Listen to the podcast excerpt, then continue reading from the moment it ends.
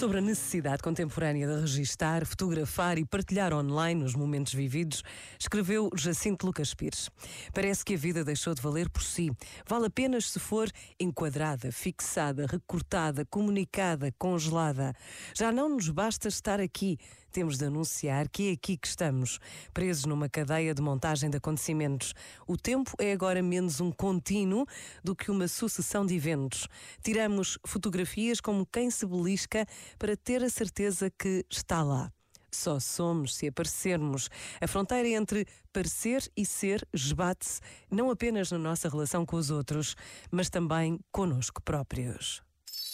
Este momento está disponível em podcast no site e na app.